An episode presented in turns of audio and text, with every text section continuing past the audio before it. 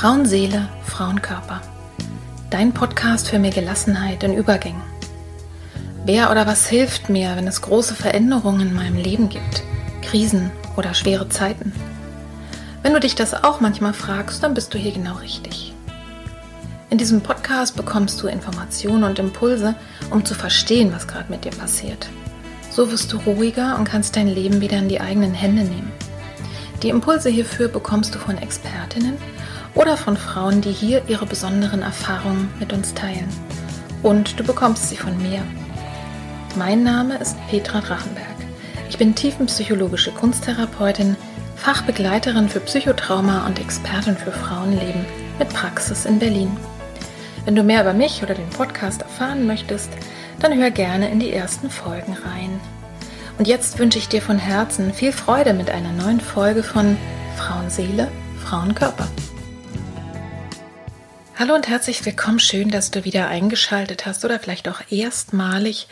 Ich freue mich sehr, dass du bei einer Folge heute reinhörst oder sie dir anhörst, die gleich doppelt tabu behaftet ist. Ich bin ja manchmal mit Tabuthemen hier auch zugange in diesem Podcast und heute geht es im Schwerpunkt um das Thema Suizid und Suizid ist ein riesengroßes Tabu immer noch in der Gesellschaft und es passiert nicht so selten, wie man glaubt. Also ich will überhaupt niemanden hier Angst machen, aber ich möchte auch ich wünsche mir sehr, dass wir realistisch hingucken, dass das genauso auch zum Leben äh, dazugehört. Und vor allen Dingen geht es uns ja darum, was man eventuell machen kann, um es zu verhindern.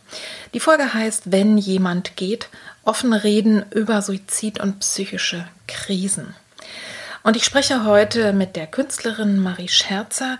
Sie ist Schauspielerin, Performerin, Tänzerin und Sängerin und warum sich ausgerechnet eine Künstlerin und auch noch so eine fröhliche Person wie Marie mit dem Thema Suizid und psychische Krisen auseinandersetzt, das erfährst du hier. Ihr Herzensanliegen ist es einfach, mehr Menschen aufmerksam zu machen auf dieses Thema und einfach liebevoll und aufmerksam sich selbst gegenüber zu sein und vor allen Dingen sich Hilfe zu holen. Also entweder, wenn ich selber merke, oh, ich bin an der Grenze, es geht mir gar nicht gut, ich habe eigentlich keine Lust mehr zu leben oder auch als Angehöriger, als Freund, als Familie, wenn man also merkt, es geht jemand nicht gut, dass man wirklich, wirklich aktiv wird und Hilfe holt. Und darum muss das Thema raus aus der Tabuzone. Ich habe Marie auf einer Veranstaltung kennengelernt zum Thema Trauer und dort hat sie über ihre Erfahrungen nach dem Suizid eines engen Freundes des und Kollegen, nämlich des Fotografen Oliver Rath, gesprochen. Und darum soll es heute schwerpunktmäßig in diesem Gespräch gehen. In der nächsten Folge, die dann in zwei Wochen rauskommt, sprechen wir nochmal sehr ausführlich über Prävention, darüber, was du auch tun kannst, um möglichst stabil, psychisch stabil zu bleiben oder auch wieder zu werden. Da sprechen wir auch zum Beispiel über bipolare Störungen. Äh, und heute geht es eben schwerpunktmäßig äh, um das Thema Suizid. Für die Angehörigen und Freunde kommt es manchmal völlig überraschend wie aus dem Nichts. Die betroffenen Personen haben meist schon länger Gedanken und Impulse und sprechen aber nicht darüber. Und genau deswegen ist es auch so wichtig, aufzuklären und wirklich dieses Thema rauszuholen aus dem Schweigen manchmal ahnt man es schon und traut sich trotzdem nicht, das anzusprechen. Also auch darum wird es in dieser Folge gehen. Du erfährst also hier Folgendes. Einmal erzählt Marie, wie sie den Tod ihres Freundes erlebt hat.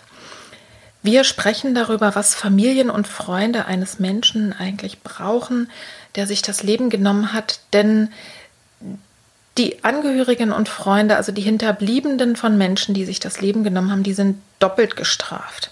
Zum einen mit dem Fakt an sich, also die Trauer, aber eben auch damit, dass wirklich kaum jemand weiß, damit umzugehen und dass es irgendwie so komisch schuldbehaftet noch äh, ist. Und ja, es ist einfach ein Tabu.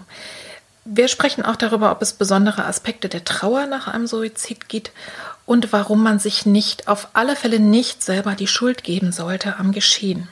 Was viele Hinterbliebene auch machen und sich fragen, hätte ich noch was tun können. Wir kommen dann darüber ins Gespräch, warum nun ausgerechnet Künstlerinnen und Künstler vielleicht besonders sensibel und verletzlich und empfindlich sind. Und wir sprechen auch noch darüber, was ich, ja, wie ich mit Menschen sprechen kann, um die ich mir vielleicht Sorgen mache. Darum geht es.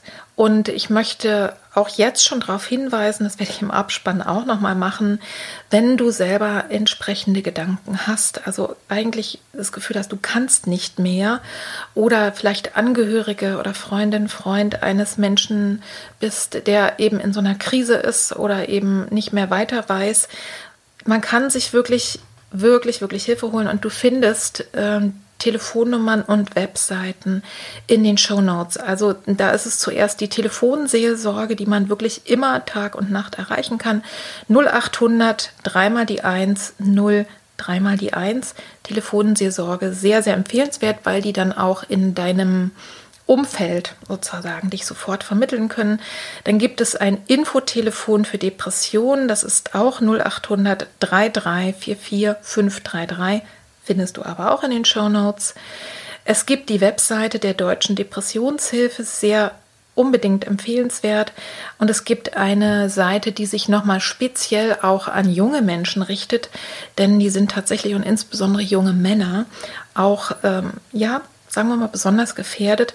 Diese Seite heißt Freunde fürs Leben richtig, richtig toll. Also da findest du auch eine ganze Menge Sachen, auch wenn du ein jüngerer Mensch bist das ist einfach auf die Zielgruppe äh, zugeschnitten. Und was du auch noch findest, ist die Oliver Rath-Initiative zum Umgang mit Depressionen für Künstlerinnen und Künstler. Das ist nach dem Tod von Oliver Rath eingerichtet worden. Und auch da äh, findest du den Link in den Show Notes. Also ich möchte dich wirklich sehr, sehr stark ermutigen, tatsächlich äh, wirksam zu werden, äh, loszugehen und dir Hilfe zu holen, wenn es dir nicht gut geht oder wenn du ein ungutes Gefühl hast, ähm, bei einem Menschen in deiner Nähe. Das kann unter Umständen tatsächlich den Unterschied machen, einfach nicht im Tabu zu bleiben, sondern darüber zu sprechen. Auch wenn es ein ernstes Thema heute ist, wünsche ich dir trotzdem viel Freude und vor allem aber wirklich auch Ermutigung beim Hören ja, und was ich vorhin noch vergessen habe anzusagen, als ich die Telefonnummern und Webseiten äh, angekündigt habe, das ist natürlich nicht nur für die betroffenen Menschen selber hilfreich, sondern du kannst überall auch als angehörige Person äh, dir wirklich Hilfe holen. Das ist vielleicht nochmal wichtig, das zu ergänzen. Und jetzt geht's los mit dem ersten Teil des Gespräches mit Marie.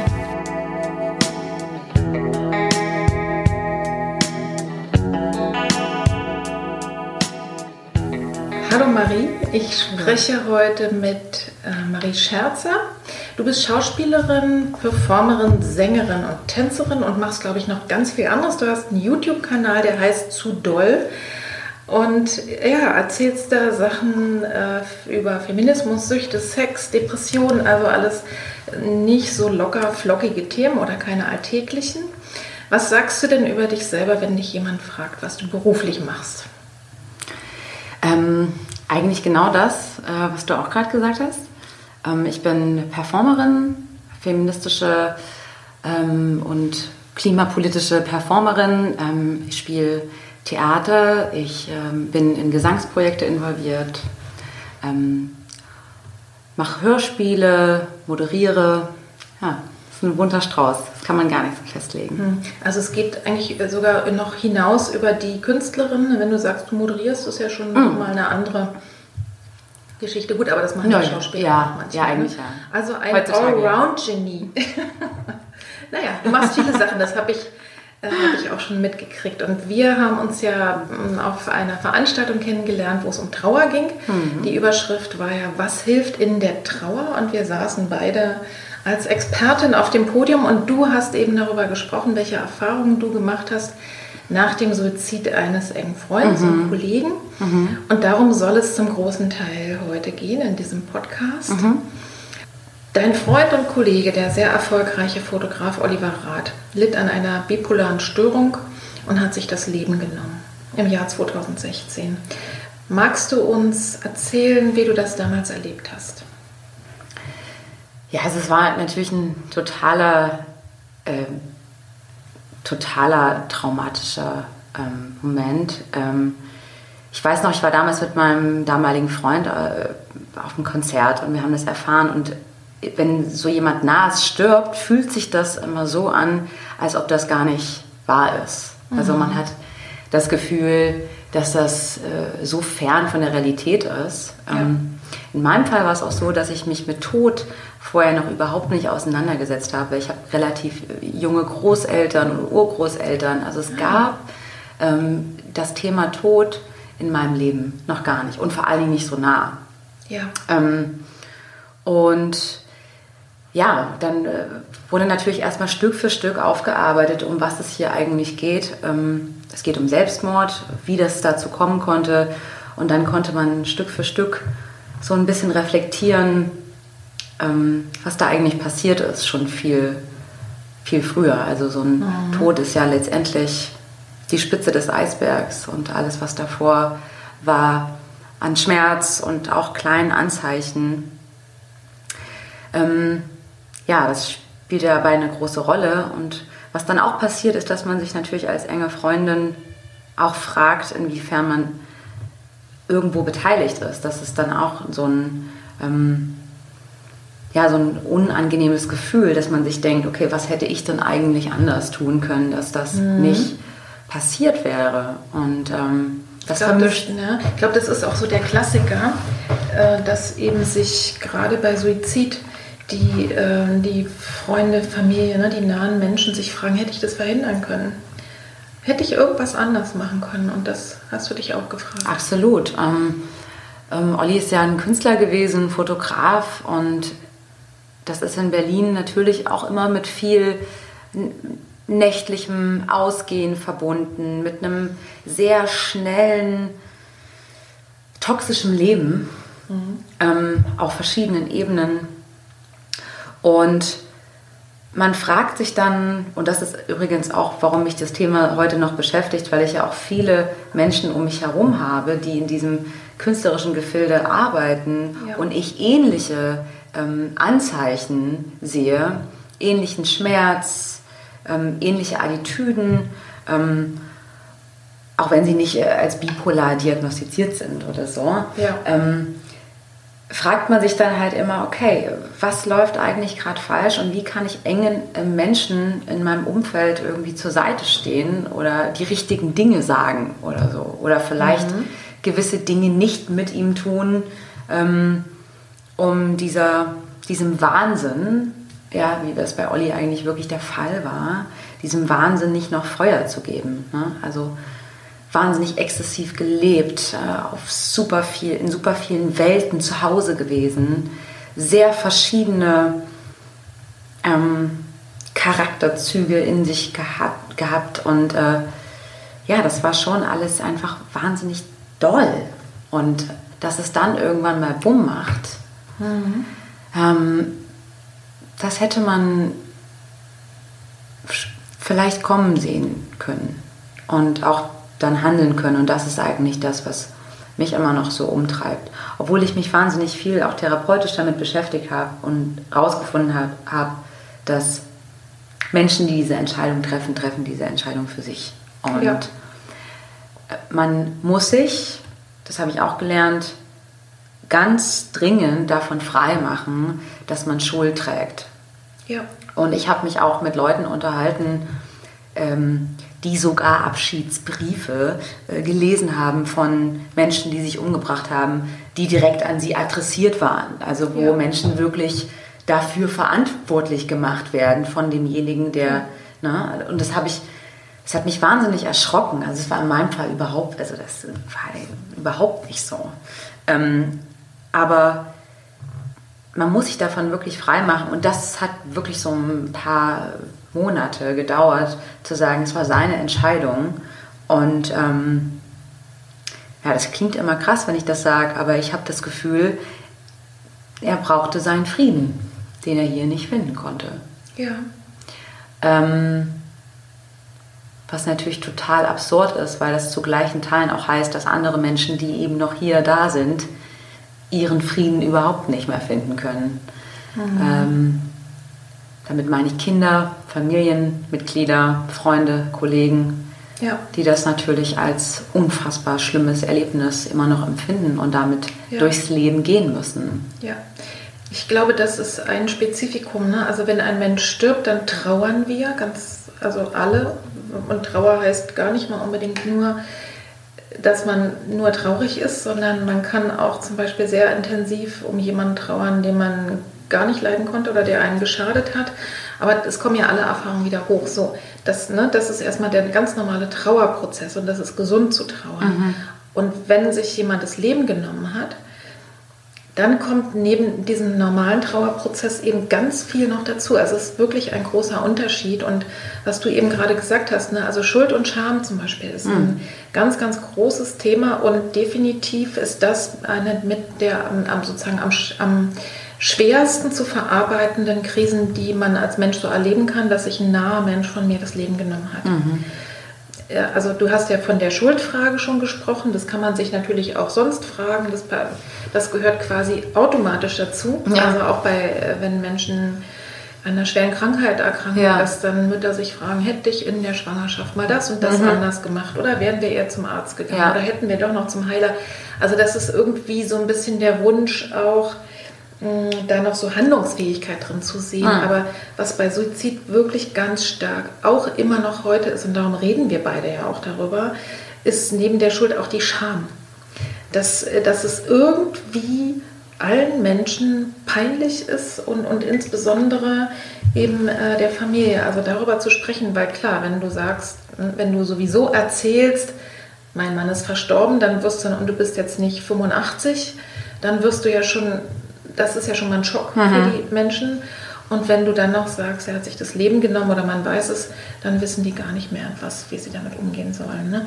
Und, äh, ja. und deswegen ist es wirklich ein großes Thema, vor allen Dingen für die Hinterbliebenen. Das hast du ja gerade gesagt, dass man, das ist wirklich das zu verarbeiten für die Kinder, für die Frau ne? mhm. äh, oder den Mann oder wer auch mhm. immer, ne? für die Eltern. Mhm. Ähm, was, was brauchen denn deiner Erfahrung nach die Familie und die Freunde eines Menschen, der sich das Leben genommen hat? Was brauchen die anschließend? Ähm, auf jeden Fall professionelle therapeutische Hilfe. Mhm. Ähm, Würde ich unterstreichen. Ähm, das ist wichtig, weil ähm, es gibt wahnsinnig viele Formen von Heilung. Also äh, angefangen mit Sport, gesunder Ernährung, ähm, gutes Netzwerk an Freunden, Austausch, soziale Kommunikation. Aber bei solchen traumatischen Erlebnissen ist es wichtig, eine Therapieform zu finden. Das kann ja auch wieder sehr divers sein, welche Therapieform äh, mhm. für einen gut ist, vor allen Dingen für Kinder. Da muss man auch speziell schauen. Ähm, traumatisierte Kinder, wie alt sind die, wie, was gestaltet man, wie gestaltet man die Therapie. Ähm, und da gibt es einfach unfassbar verschiedene Möglichkeiten, aber man muss sich professionell beraten lassen und schauen, was das Beste ist. Mhm. Ähm, und ja, um einfach auch mit dem Tod ähm, und mit diesem Schmerz umzugehen und ihn vielleicht auch irgendwann ähm, umzuwandeln in eine Kraft. Also ja. ich, ähm, ähm, ich bin, also seit dem Tod bin ich sehr aufmerksam geworden bei mir selber, bei meinen Freunden, Familienmitgliedern. Ich finde, man kann durch, solchen, durch solche schlimmen Erlebnisse, also man muss daraus einfach ähm, lernen und das irgendwie umwandeln ähm, in etwas Positives. Ja. Auch wenn das extrem ähm, ja, schwierig eigentlich zu vereinbaren ist. Aber ich muss mein, ich habe auch mit der Wut, die ich hatte auf meinen mhm. Freund, musste ich natürlich, das musste ich auch umwandeln. Also ich musste da einen Frieden für mich schließen, eine Kommunikation da aufnehmen. Auch wenn ich atheistisch erzogen worden bin und nicht gläubig bin, glaube ich schon an Energien und an das Zusammenspiel ja. von Mensch und Natur und an Seelen.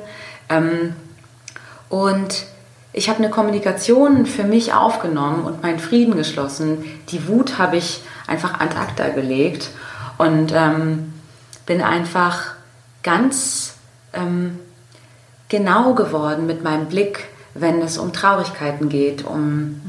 ähm, dieses stigmatisierte Thema Depression, ähm, dass man einfach lernt darüber zu sprechen, ähm, dass psychische Erkrankungen wirklich ein, ein, ganz großes Thema ist, gerade auch in der jungen Generation, ähm, auch vor allen Dingen in der künstlerischen Welt, in der ich mich bewege, mentale Probleme, psychische Erkrankungen, ähm, von Traurigkeit bis wirklich bipolare Störung oder Schizophrenität, ja. gibt es alles und darüber muss gesprochen werden. Ich möchte, dass die Leute sich nicht dafür schämen. Ich finde es, in Amerika ist es zum Beispiel total normal, dass alle irgendwie mindestens zwei bis drei Therapeuten haben. Und mhm. wenn man heute Oma erzählt, oh, ich habe jetzt eine Therapie angefangen, dann ist Oma immer erstmal, oh Gott, eine Therapie. Warum, mein Kind? Bist und dabei ist das verrückt oder haben wir was falsch gemacht? So. Ne? Und eigentlich ist es eher das Gegenteil. Also ich empfinde mhm. Leute als normal, die ihre Seele und ihren Geist ähm, genauso gesund behandeln wollen wie zum Beispiel ihre Zähne oder dass man einmal im Jahr zum Frauenarzt geht. Ähm, das ist der fruchtbare Boden, aus dem man schöpft, die Seele, und die muss mhm. gesund sein. Und deswegen freue ich mich und empfehle jeder Freundin und jedem Freund auch nicht immer nur dann zum Therapeuten zu gehen oder mal eine Familienausstellung zu machen oder irgendwie sich therapeutisch mal zu informieren, ähm, wenn es ihnen schlecht geht, sondern eigentlich auch, wenn es gerade alles gut ist. Ja, so. hat man sogar eher noch die Chance. Ne? Ich komme mal, äh, ich komme mal noch mal zurück auf die, ähm, was den Angehörigen mhm. hilft. Du hast jetzt gerade selber ganz gut erzählt, wie selber, also was auch noch kommt. Ne? Also die aufbrechenden Gefühle ist ja in jeder Trauer so. Und neben der Scham ist auch, das ist auch der Klassiker, diese totale Wut. Ne? Die hat mich verlassen, wie, äh, ne? und auch im Grunde genommen, äh, hm, die Person muss doch gewusst haben, wie die Medien jetzt in dem Falle ne, über, darüber herfallen was macht es mit meinem Bild als Familie, als Partnerin für die Kinder? Also diese ganze Wut und also meiner Auffassung nach als Therapeutin mhm. Kann man die absolut umwandeln in das, was du gerade hier geschildert hast. Aber erstmal, äh, das geht erst dann, wenn ich sie erstmal rausgelassen habe. Auf jeden das heißt, Fall. wenn der Adressat, mhm. ne, ja. derjenige, und ich finde, man, es ist absolut berechtigt, äh, wenn da was hochkommt, mhm. wirklich die Person auch innerlich oder äußerlich anzuschreien, Briefe zu schreiben, sonst was für Sachen zu mhm. machen äh, und es einfach auch mal loszuwerden. Ich finde, Wut ist, wenn meine Klientinnen wütend werden, mhm. freue ich mich mhm. immer. Mhm. ähm, und gucke, und, und, ab der Stelle kann man es dann genau umwandeln, tatsächlich in so eine Energie. Ja. Und das können wir natürlich als erwachsene Menschen, glaube ich, viel eher. Und ich sag mal, je, je ferner wir jetzt sind, also die Kinder sind ja komplett abhängig ne, von ihrem Vater. Also der, der, und Kinder bis zum Alter von zwölf können auch ähm, überhaupt nicht unterscheiden zwischen sich und der Welt. Die bringen alles mit, mit sich in, in Verbindung und in Beziehung. Ne? Also ja. da ist, ich sag mal, die werden, wenn sie erwachsen sind, wahrscheinlich irgendwann daraus mal was schöpfen können, wenn sie dann gut ne, sozusagen therapeutisch betreut werden. Mhm. Und vor allen Dingen auch, also ich glaube eben, mhm. wenn dann der Part, der noch da ist, also Mutter oder Vater oder in welchen Konstellationen auch immer, mhm wenn, wenn die Person gut für sich sorgt, dass, dass die sozusagen, dass die, das glaube ich, brauchen Kinder, dass die Hauptbezugspersonen, äh, das ist ja beim Suizid so, dass Gott sei Dank das meistens nicht zwei zusammen machen, das gibt es zwar auch. Ja, gibt es auch, ähm, ich auch gelesen. Aber in aller Regel, mhm. wenn sowas mhm. passiert, ist es, das nennt sich erweiterter Suizid, da werden häufig die Kinder mitgenommen. Mhm. Ja. Ähm, das ist eine total, also ist auch nochmal eine andere Liga und es ist Fall. immer eine Verzweiflungshandlung. Extrem. Ähm, aber jetzt in dem Falle wirklich auch, ähm, möchte ich das auch nochmal unterstreichen, was du gesagt hast, dass wirklich die nahen Menschen, die, die sich so betroffen fühlen, wirklich zum äh, sich therapeutische Hilfe suchen, weil es anders als ein normaler Trauerprozess einfach da sehr viel zerstörerische Energie da drin ist. Und deswegen ist es wirklich gut, und äh, da wirklich ranzugehen. Ne? Ich wollte nur noch mal auf die Wut ja. eingehen. Das, das und, ist und gar nicht schlecht und falsch ist, Wut zu empfinden. Absolut, ich bin total bei dir. Ähm, und es ist wichtig, das haben wir gelernt, dann auch in dieser therapeutischen Aufarbeitung, die Wut in die richtigen Kanäle zu ja, schicken. Genau. Ähm, also Wut ist wunderbar und hat auch was total Schönes. Ne? Also Wut und Liebe äh, liegt ja dann irgendwo mhm. total nah beieinander. Ähm, es muss dafür aber ein Raum gegeben werden ja. und eine Zeit. Und ähm, ähm, Wut muss auch gesehen werden. Also es mhm. war auch dann ähm, wichtig, dass, dass darüber gesprochen wird. Also ja. es gibt auch dann Fälle, wo darüber nicht gesprochen wird. Man versucht es wegzuschminken oder wegzuradieren.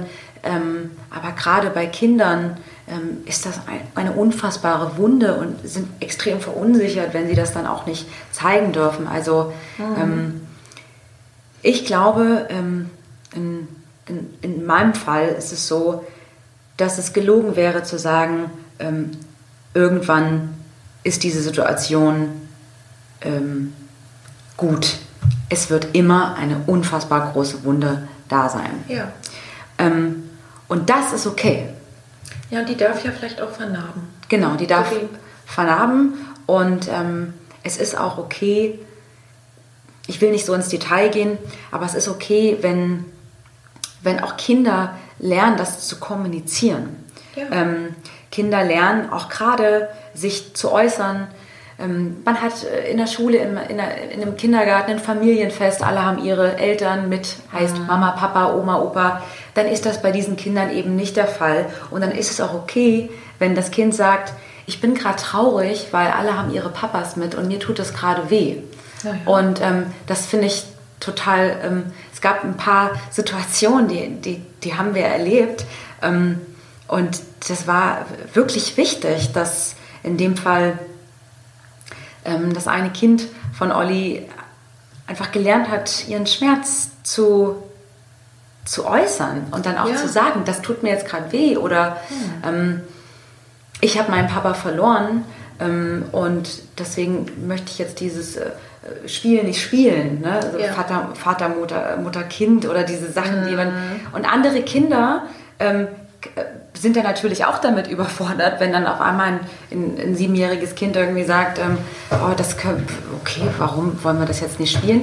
Und ja. dann diese Kommunikation zwischen Kindern, das fand ich sehr spannend, das ähm, zu erleben. Und das ist auch wichtig, ähm, dass man das einfach immer an Bord hat und dass man darüber mhm. spricht. Ja, also ich denke auch, es muss einfach ganz normal jetzt mal übergreifen, ne? nicht nur Suizid, sondern insgesamt Tod und einfach Sterben noch viel stärker einfach äh, in unser ganz normales Leben mit reinkommen. Also ich, hab, ich selber habe das Gefühl, dass auch so Geburt und Tod immer so ein bisschen wie äh, nicht zum Leben dazugehören. Für mich hat das sehr viel miteinander zu tun auch. Ne?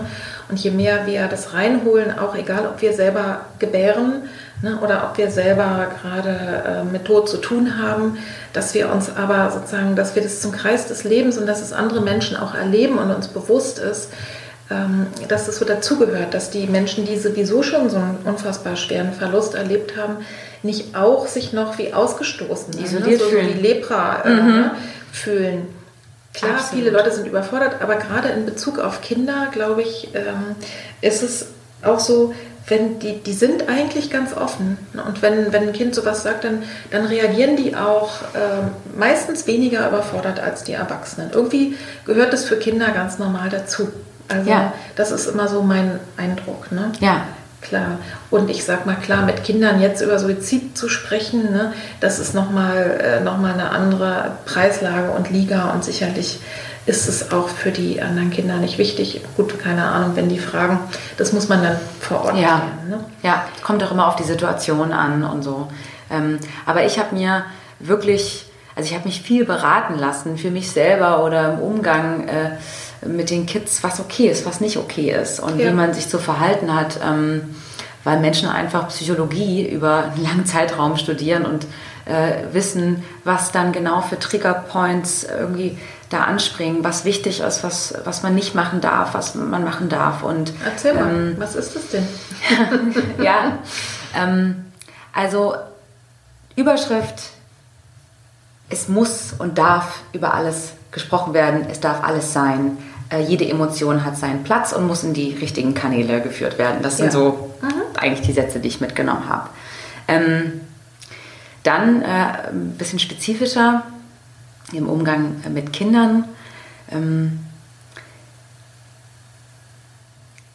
man kann auch als Erwachsener dem Kind sagen, dass man auch Traurigkeit verspürt. Es gibt dann oft Situationen, wo ähm, das Kind in dem Moment nicht mehr die Hausaufgaben machen möchte oder sich nicht die Zähne putzen möchte. Mhm. Und äh, weil es einfach von Traurigkeit über, übermannt wird. Ja. Und ich habe immer gedacht, es ist dann wichtig zu sagen, ähm, ach komm, das machen wir jetzt einfach trotzdem, sondern es ist auch mal okay, sich als Erwachsener hinzusetzen äh, und dann zu sagen, oder als die Person, die eben das Kind beaufsichtigt oder mit diesem mhm. Kind halt dann ist, zu sagen, ich möchte dir jetzt mal sagen, dass für mich das auch ganz schwer ist. Ich habe auch einen sehr wichtigen Mensch in meinem mhm. Leben verloren und ich bin auch richtig doll traurig mhm. und ich kann das richtig gut verstehen.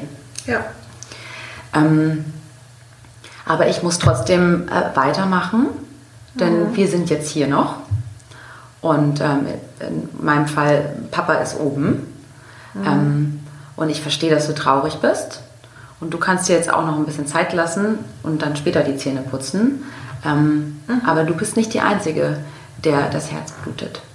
Und ich habe mhm. gelernt, ähm, also das hätte ich mich zum Beispiel nicht getraut, ähm, so, ne, weil ich dann immer das auch von mhm. meiner Familie her kenne, ähm, so ein bisschen, ah, wenn was wehtut, ähm, Arschbacken zusammenkneifen, weiter geht's. Ähm, obwohl bei mir in der Familie auch viel über alles gesprochen wird. Aber es ist total wichtig, ähm, dass man dass alles erlaubt ist und dass man auch als Erwachsener dem Kind zeigen kann, dass es auch wehtut. Ja, es ist nicht verboten. Ne? Ja. Ich denke, was wichtig ist für die erwachsenen Bezugspersonen, dass die, wenn die eben ihre, sagen wir mal, ihre emotionalen, äh, man kann es ja nicht immer steuern, aber äh, ne, dass, dass sie vielleicht so ein bisschen mit, wenn man es beeinflussen kann, wenn mich der Heulflash eben gerade trifft, dann trifft er mich und dann ist es auch authentisch und dann ist es auch okay. Ne? Äh, aber sowas wie, wenn ich jetzt gerade das Gefühl habe, ich muss mir jetzt ganz dringend irgendwie eine Keule nehmen, an die Wand schlagen und sagen, du Arsch, äh, ja. was, ne, das, was, das mache ich vielleicht ja, man muss schon wenn die Kinder haben. gerade da ja, sind. Ja, auf jeden Fall. Also ähm, das zu regulieren und deswegen glaube ich, ist es auch so gut, äh, wie du genau gesagt hast, einen Raum zu schaffen dafür. Mhm. Also ich denke, ne, auch wenn ich, wenn ich spüre, da, da bahnt sich was an und das muss jetzt hier raus, äh, ich kann ja auch vielleicht mal in den Wald gehen und da sozusagen ne, mit, einem, mit einem Stück Holz und Ast mal irgendwo ähm, da mich ausagieren. Also tatsächlich Fall. in der also ganz klar zu sehen, wie auch sonst auch. Wir sind die Erwachsenen äh, ja. ne, und die Kinder und ich selber als Erwachsene mit meinen ganzen, das sind ja auch, auch durchaus kindliche Gefühle. Also manchmal triggert das ja auch noch irgendwas von früher. Auf jeden an. Fall ähm, dann, äh, dass ich mir dafür dann wirklich einen Raum suche, dass ich nämlich wieder so halberwegs ja. äh, den, den Boden finde und trotzdem muss ich eben den Kindern oder auch keinem anderen vorspielen, dass es mir nichts ausgemacht so. hat. Das ist genau äh, diese Gratwanderung, die, die, die, äh, die schwer ist. Ja. Ähm, und aber es ist ja als Erwachsener oder als derjenige oder diejenige, die ähm, oder der eine Struktur vorgibt, das ist immer wichtig. Also ähm, selbst wenn wir nicht von Verlusten sprechen oder Suizid, ähm, jede alleinerziehende Mama oder jeder alleinerziehende Papa hat es schwer, vielleicht durch finanzielle Umstände oder man muss aus der Wohnung raus, Job gekündigt. Es ist, die Regel ist, glaube ich, immer die gleiche, dass man wirklich versucht, seinem Kind nichts vorzuspielen, aber optimistisch bleibt. So. Ja, wenn es uh, denn ja, geht. Also, wenn es denn, wenn's denn, wenn's denn geht. Ja, also es muss ja irgendwie, ne? Also es muss ja irgendwie immer ja. weitergehen. Also genau. ich, ich kenne das auch. Ähm, wenn, als meine Mama dann kurzzeitig alleinerziehend war, ähm, wir wussten, es ist gerade keine gute Zeit, aber wir haben nichts Detailliertes von Geldproblemen ähm, oder ähm, dergleichen mitbekommen. So. Und mhm. es hat, also es ist dann schon wichtig, ähm, und deswegen ist das wirklich eine ganz krasse Aufgabe und alle Frauen und Männer, die Partner und Partnerinnen verlieren, mit, mit welchen sie Kinder haben, verdienen meinen größten Respekt. Ich finde, das ist, also ich bin, ich habe in Anführungsstrichen nur einen nahen Freund verloren, aber ja. nicht den Vater meines Kindes. Ähm, und also, oder die Mutter meines Kindes. Also diese Menschen verdienen wirklich die absolute Anerkennung und den absoluten Respekt. Ja. Das ist wirklich eine große Sache. Kannst du denn aus, jetzt mal so aus der, aus der wir haben ja viel über die Kinder jetzt gesprochen, ne? was würdest du so dem, äh, als aus, einfach nur aus deiner Erfahrung, noch Menschen raten, die damit, sagen wir mal, konfrontiert sind, irgendwie im Umfeld, ne? dass, mhm. dass sich jetzt gar nicht, dass jetzt ein Freund oder, ne, oder ein naher Mensch von ihnen sich das Leben genommen hat, sondern so irgendwie aus dem weiteren Umfeld, vielleicht aus dem Bekanntenkreis, aus der Nachbarschaft. Und Hast du da noch so äh, Sachen, vielleicht ein paar Tipps für Menschen, die sagen, ja, ich will da irgendwie mit umgehen, aber ich weiß auch nicht. Sowas, mhm. auch wie man mit den Erwachsenen vielleicht umgeht. Ja, das war ja in unserem Fall auch ein Thema, was mich sehr beschäftigt hat. Ähm, dadurch, dass Olli eine prominente Figur war, einen großen Freundeskreis hatte, einen großen Kolleginnen- und Kolleginnenkreis hatte, ähm, war es tatsächlich ein sehr ähm, schwieriges Thema für viele Leute, einfach zu fragen, was kann ich genau tun? Was kann ich helfen? Was mhm. hilft jetzt gerade? Kann ich mit anpacken? Äh, bei den Kids gibt es vielleicht äh, finanzielle Dinge, die man tun kann? Gibt es ganz sachliche Dinge wie, ähm, ja, also man muss sich natürlich dann auch äh, kümmern um, in unserem Fall Atelier, ähm, ähm, was leergeräumt werden muss. Äh, so, ne? also sind lebenspraktische so, Dinge. Lebenspraktische Dinge, ähm, Umzüge, Wohnungsauflösung. Man muss fragen. Also ich kann das allen Leuten nur empfehlen, wenn sie im nahen Bekanntenkreis sowas erleben, äh, geht an die ganz nahen Menschen halt ran, die Hinterbliebenen, Frauen, Partner, Partnerinnen, Eltern und fragt ganz klar, ähm, was, kann ich kann, tun? was kann ich tun? Ähm, mhm. Was hilft euch? Ähm, weil viele denken immer aus, aus Höflichkeit äh, spart man dieses Thema aus oder man möchte nicht drüber mhm. sprechen, weil man könnte ja dem anderen jetzt gerade irgendwie die Traurigkeit wieder entlocken. Nein, es ist viel schlimmer für Menschen, nicht drüber zu sprechen ja. und irgendwie isoliert zu werden und wie als Alien irgendwie in einem Raum zu sitzen und keiner getraut sich was zu sagen. Mhm. Ähm, natürlich ist immer auch wichtig, ähm, wie man fragt. Ich war sehr ähm, traurig darüber, dass es Menschen interessiert, ähm, wie so ein Suizid passiert ist. Also das sind mhm. Fragen, die man nicht stellen sollte. Das ja. ist egal. Aber man muss einfach seine Unterstützung demjenigen oder derjenigen anbieten, ganz wichtig. Und dieses Tab Tabuthema wirklich, ähm, ja, man muss darüber anfangen zu sprechen, man muss anfangen über Tod zu sprechen und nicht erst, wenn es passiert, sondern auch schon vorher. Ja. Und ich werde mit meinen Kindern, ähm, die ich dann irgendwann haben werde, mhm. ähm, ich werde das auch immer mal wieder thematisieren. Ähm, ne, das Tod oder Geburt, wo kommen die Babys her, wo gehen die Menschen hin, dass das mhm. einfach nicht so ein Riesenloch ist, über was sich keiner getraut zu sprechen, weil wir alle kommen irgendwann mal an den Punkt, dass wir sterben und wir alle verlieren irgendwann mal Menschen. Aber komischerweise ist das das stigmatisierteste Thema überhaupt und das ist ja. ähm, mhm. einfach nicht okay. Ja, und Suizid ist quasi von dem ganzen Stigma nochmal eins obendrauf. Ne? Manchmal denke ich, das hat auch vielleicht nochmal die Ursache auch so vom, äh, sozusagen aus der Religion, ne? also aus der christlichen Religion. Früher durften ja Menschen, die sich das Leben genommen haben, gar nicht bestattet werden mhm. auf dem Friedhof. Das hat sich ja Gott sei Dank heute alles sehr geändert, aber da hängt uns schon noch was an. Weil es eine Sünde war, weil es als Sünde galt. Ja, ich ja. glaube ja. Mhm. Weil, also ich, da kenne ich mich jetzt mhm. religionsphilosophisch ja. auch gar nicht so aus, ja. ob das jetzt in anderen Kulturen weniger das weiß ich auch nicht. Äh, stigmatisiert ist. Aber mhm. ist auch egal. Mhm. Also ne, interessant ist nur, dass in unserer aufgeklärten Zeit da irgendwie immer noch so ein Häkchen dran ist. Also sowas, dass man sagt, hm, irgendwie ist das nochmal ganz besonders nicht okay. Mhm. Ja. Und schon ein Stück vorher, Suizid ist ja nur die Folge von psychischen Erkrankungen.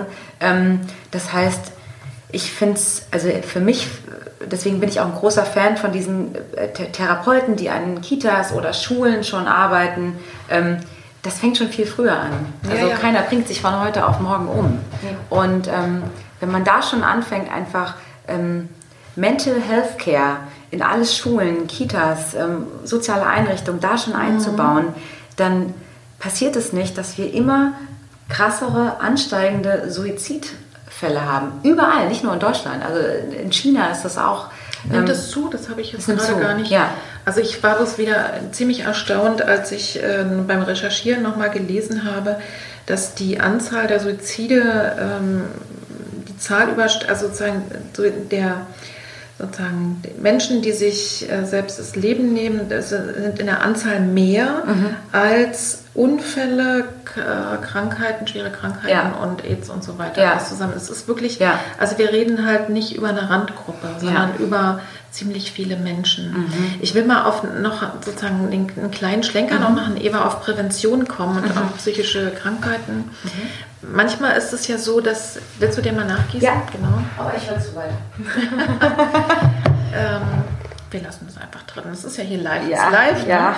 Ne? ähm, und äh, sich gut mit Ingwertee versorgen ist auf alle Fälle. Ja, das stimmt. Ja, gerade bei so einem schwierigen Thema. Also, es ist ja so, dass ein Suizid für die Angehörigen und für die Freunde manchmal völlig überraschend kommt. Manchmal nicht. Ne? Manchmal wird vorher viel drüber gesprochen, aber nicht so selten kommt es so wie, äh, wirklich so aus dem Nichts. Und die betroffenen Personen haben allerdings meist schon länger entsprechende Gedanken und Impulse, aber reden nicht drüber. Und genau deswegen sitzen wir jetzt ja hier zusammen, ne, um dieses Thema da auch mehr in die Öffentlichkeit zu bringen.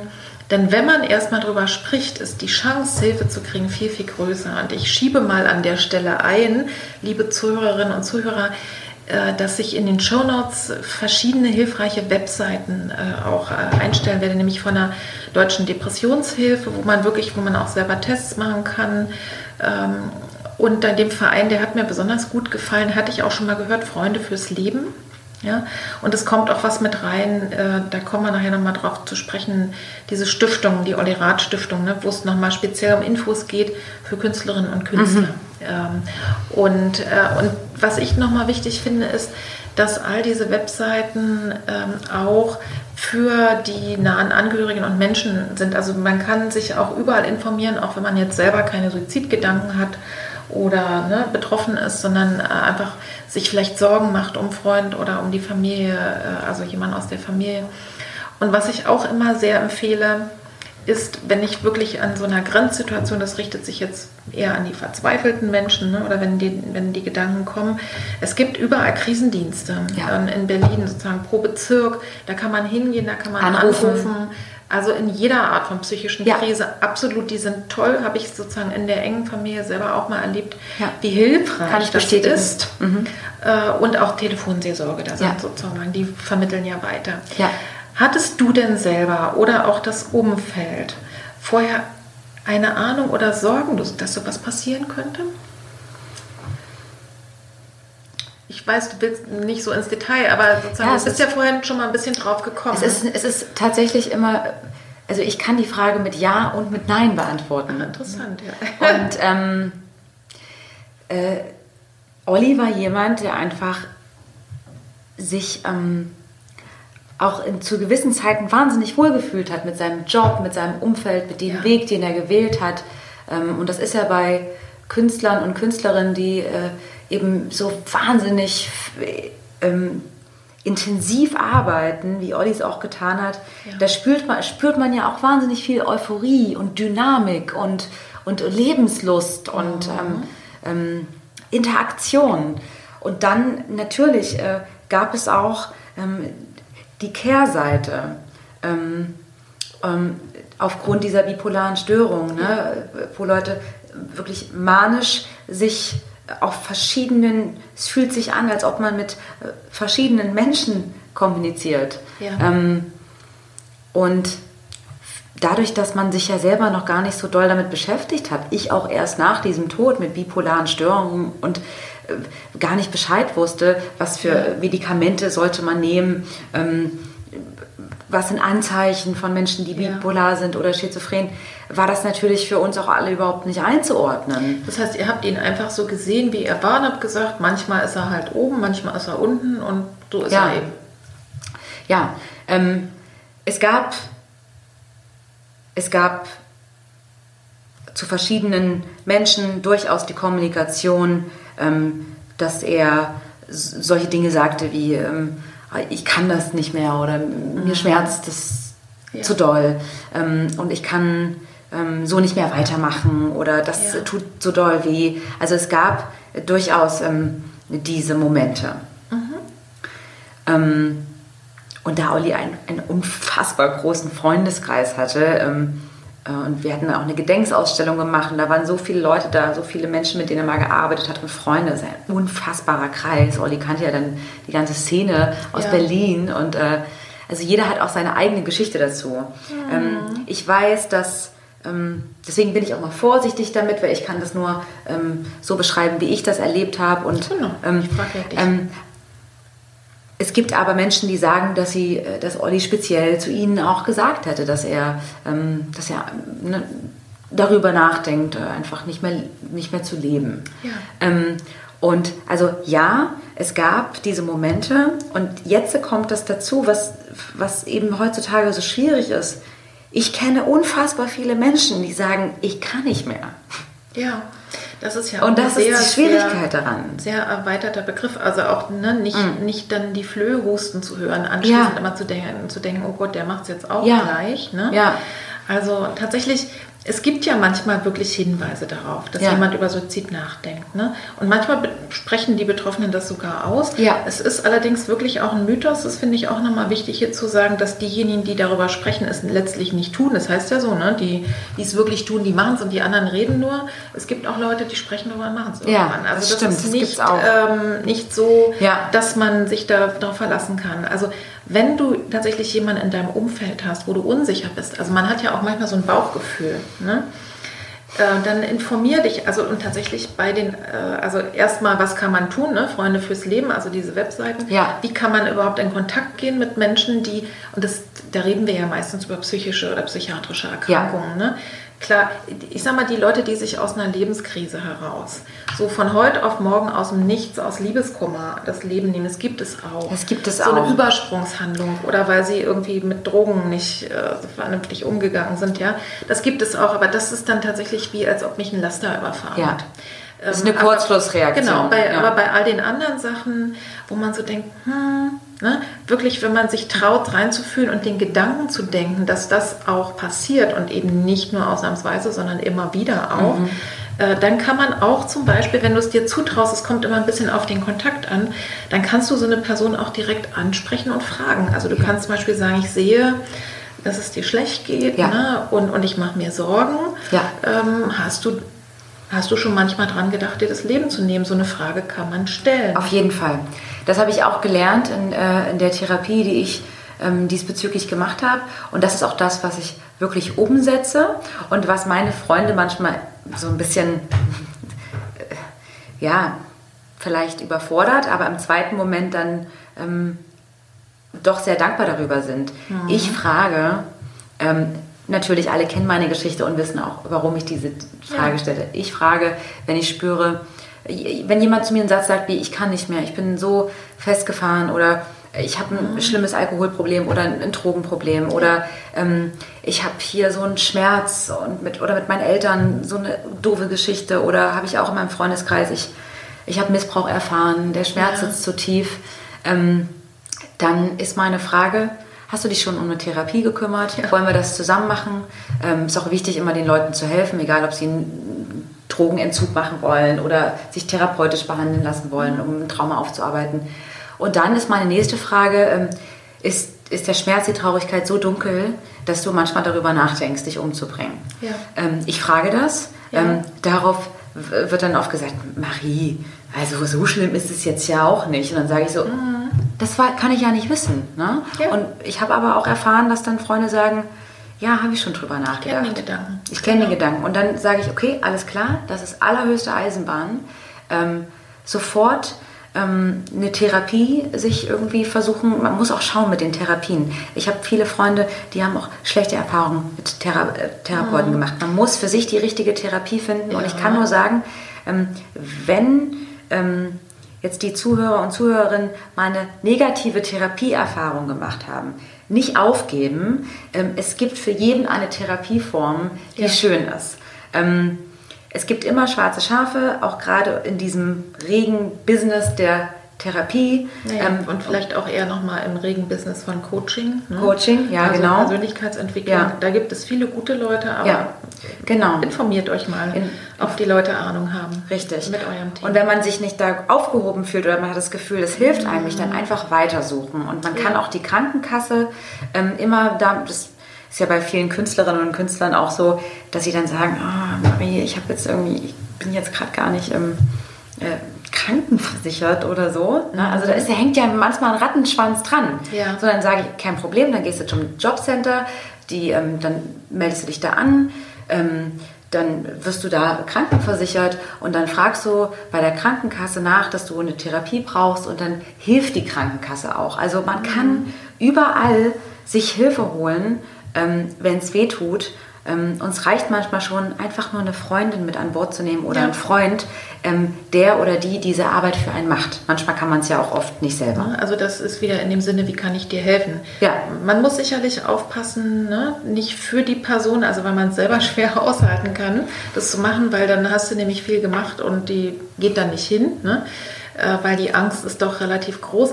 Ich will dazu noch zwei Sachen ja. sagen. Ähm, wichtig ist auch die Information, also auf alle Fälle wenn man das mal äh, auch fragt, ne, hast du darüber schon nachgedacht oder das mal zum Thema macht, manchmal kann das für die Betroffenen regelrecht erleichternd sein. Ja. Und zwar insbesondere für die, also ich spreche jetzt gerade so von jungen Männern, mhm. äh, in deren Selbstbild es gar nicht reinpasst. Ich doch nicht. Ne? Ich, ähm, ich bin noch der große strahlende Held und warum will ich auf einmal nicht mehr leben? So ein großes Tabu. Äh, und wenn man das mal bricht, weil tatsächlich aus dieser Haltung heraus äh, wo dann auch Leute sagen, ich habe schon drüber nachgedacht, also lieber will ich irgendwie mit dem Auto gegen Baum fahren und sozusagen körperlich krank sein, als weiter diese Gefühle auszuhalten oder diese Nichtgefühle, diese Leere oder diese Verzweiflung. Ne? Tatsächlich, und wenn in, an der Stelle der richtige Impuls kommt, dass man auch sagt, ne, das ist eben, wenn es Depression ist oder andere psychische Erkrankungen, das ist eine Krankheit und Krankheiten kann man behandeln. Da kann man was machen. Und dann ist es natürlich super, ne, sachlich zu bleiben, also ja. selber nicht da, ne, also da nicht in den Emotionen mitzugehen, ja. sondern möglichst sachlich zu bleiben. Das hilft eben auch den, dem Gegenüber. Ja.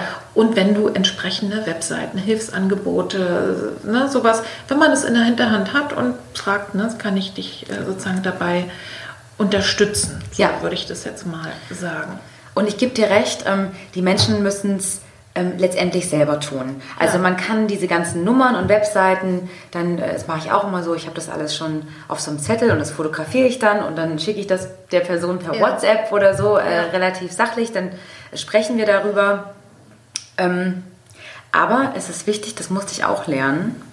Ähm, ich kenne das auch, ähm, auch aus den letzten Jahren, dass ich mich sehr aufgerieben habe, äh, um Menschen auch zu helfen, mhm. ähm, denen es nicht gut geht. Und was passiert ist, dass man tatsächlich dann, in, indem man sehr viel bei dem anderen ist oder bei der anderen ist, mhm. ähm, dann selber gar nicht mehr merkt, ouch, ich habe aber eigentlich auch mit dem Thema einen Triggerpunkt. Ich kann jetzt gar nicht mhm. immer so tief, weil meine Geschichte ist ja auch, ähm, ich ja. habe ja auch eine unfassbare Traurigkeit mit diesem Verlust. Und mhm. ich möchte durch meine Geschichte schon auch anderen Menschen helfen. Aber Menschen müssen letztendlich immer selber die Entscheidung treffen, ich mache jetzt die Therapie, ich rufe jetzt bei dieser Seelsorge mhm. an, ich nehme den Hörer in der Hand und das ähm, in die Aktion kommen, das muss jeder selber. Also das ja. ist echt wichtig. Und was ähm, sozusagen noch ein, ein letzter Hinweis zu dem, ne, wenn jetzt jemand zuhört, der einen Freund hat oder wenn selber solche Gedanken hat, wenn es denn mal wirklich sehr plötzlich sozusagen so überschwappt, ne, durch irgendwas auch immer, mhm. kann man wirklich auch einfach in jede psychiatrische Ambulanz gehen, ja. jede Klinik und sagen, hier, ich habe gerade diese Gedanken, dann wirst du über Nacht erstmal aufgenommen. Die können dich, also egal ob du krankenversichert bist oder auch nicht. Das stimmt. Also ja. tatsächlich, es gibt auch, ne, es ist ein ganz normales Krankenhaus. Ich weiß, dass ich, bevor ich selber so persönliche Erfahrung gemacht ja. habe in meinem Umfeld, war für mich Psychiatrie auch immer so irgendwie auch so ganz schräg, weißt du, so die Verrückten und, mhm. ähm, und das sind einfach Krankenhäuser, wo kranken Menschen geholfen wird. Ja. ja. Klar verhalten die sich anders als andere, äh, aber das kann man wirklich machen und das sollte man auch tun. Das würde aber, wenn du einen Krisendienst anrufst, ne, checken die das ja auch ab.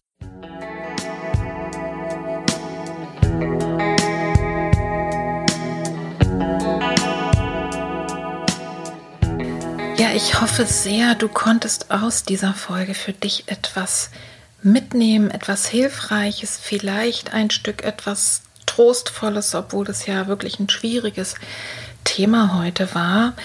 Und äh, ja, ich hoffe einfach, dass es gut bei dir wirkt. Empfiehl doch die Folge wirklich gerne weiter an Menschen, wo du das Gefühl hast, die haben vielleicht mit dem Thema zu tun und könnten da auch noch ein paar Infos dazu kriegen. Oder die sind wirklich betroffen. Und solltest du in deinem Umfeld eben Menschen haben, die tatsächlich durch Suizid gerade einen Angehörigen verloren haben, hast du vielleicht jetzt eine neue Sicht auf die Dinge. Und solltest du selber jemand sein, der jemand verloren hat, der oder die, dann wirklich nochmal, wirklich Ermutigung von meiner Seite. Das ist sowas Krasses, dass es wirklich in den allermeisten Fällen wirklich lohnt, damit nicht alleine zu bleiben. Es gibt auch Selbsthilfegruppen tatsächlich für dieses Thema. Ich denke in allen größeren Städten. Wahrscheinlich findet man auch im Netz etwas. Sprich einfach darüber, lass diesen Druck raus. Und manchmal ist es gerade so, man hat dann vielleicht schon vorher auch jahrelang Stress gehabt mit der Person, gerade wenn eine psychische Erkrankung auch der Grund ist für den Suizid und es nicht so aus dem Nichts gekommen ist. Ähm, also such dir wirklich Hilfe. Ich kann dich nur ermutigen und aus aus einem solchen Grunde tatsächlich sich in der Trauer begleiten zu lassen von Psychotherapeuten oder Coaches oder wem auch immer. Also wichtig wäre in dem Falle einfach nur wirklich auch bei Menschen Hilfe zu suchen, die nicht selber irgendwie da mit der Trauer so verstrickt sind oder die dann irgendwie irgendwas das selber nicht aushalten können. Deswegen plädiere ich da immer für Profis, auch bei anderen schwierigen Themen. Such dir einfach Hilfe. Es lohnt sich so sehr, dass du selber, wenn du schon einfach dieses Schicksal jetzt hast äh, und das einfach durchgemacht hast und diesen Verlust, dass du selber dabei auch nicht noch vor die Hunde gehst. Das ist mir wirklich ein Herzensanliegen, ja. Also auch die Angehörigen und Freunde und das Umfeld, dass die einfach wirklich, wirklich leben, damit zu lernen und auch wieder irgendwann auch wieder ein, ein lebenswertes Leben zu haben, so sage ich es mal.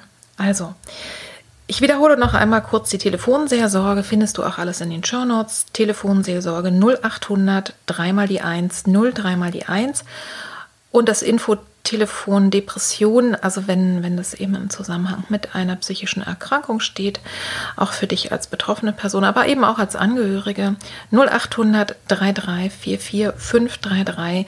Das sind einfach Profis, die sich auskennen. Die Webseite der Deutschen Depressionshilfe oder Freunde fürs Leben.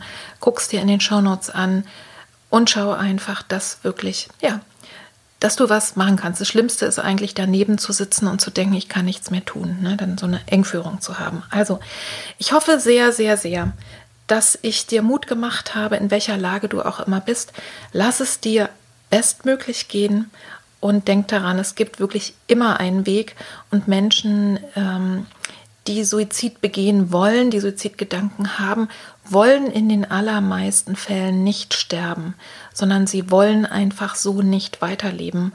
Und das muss man einfach wirklich immer im Hinterkopf bewahren, ja, wenn sie aus dieser, sagen wir mal, depressiven Krise oder aus dem, was ihnen gerade jetzt die, die Kraft nimmt, wenn sie da raus sind, dann wollen sie, würden sie auch wieder leben wollen. Also das ist nochmal, damit möchte ich jetzt einfach in dieser Folge schließen. Ich lade dich ein, nächste, Folge, äh, nächste Woche, nein, in zwei Wochen reinzuhören, wenn wir dann über Prävention sprechen und auch nochmal ein bisschen genauer über psychische Erkrankungen und was man da so machen kann auch nochmal mit Marie Scherzer. Also das kommt in zwei Wochen. Und jetzt wünsche ich dir einen bestmöglichen März. Lass es dir gut gehen. Viele liebe Grüße. Gib die Hoffnung nicht auf. Deine Petra. Tschüss.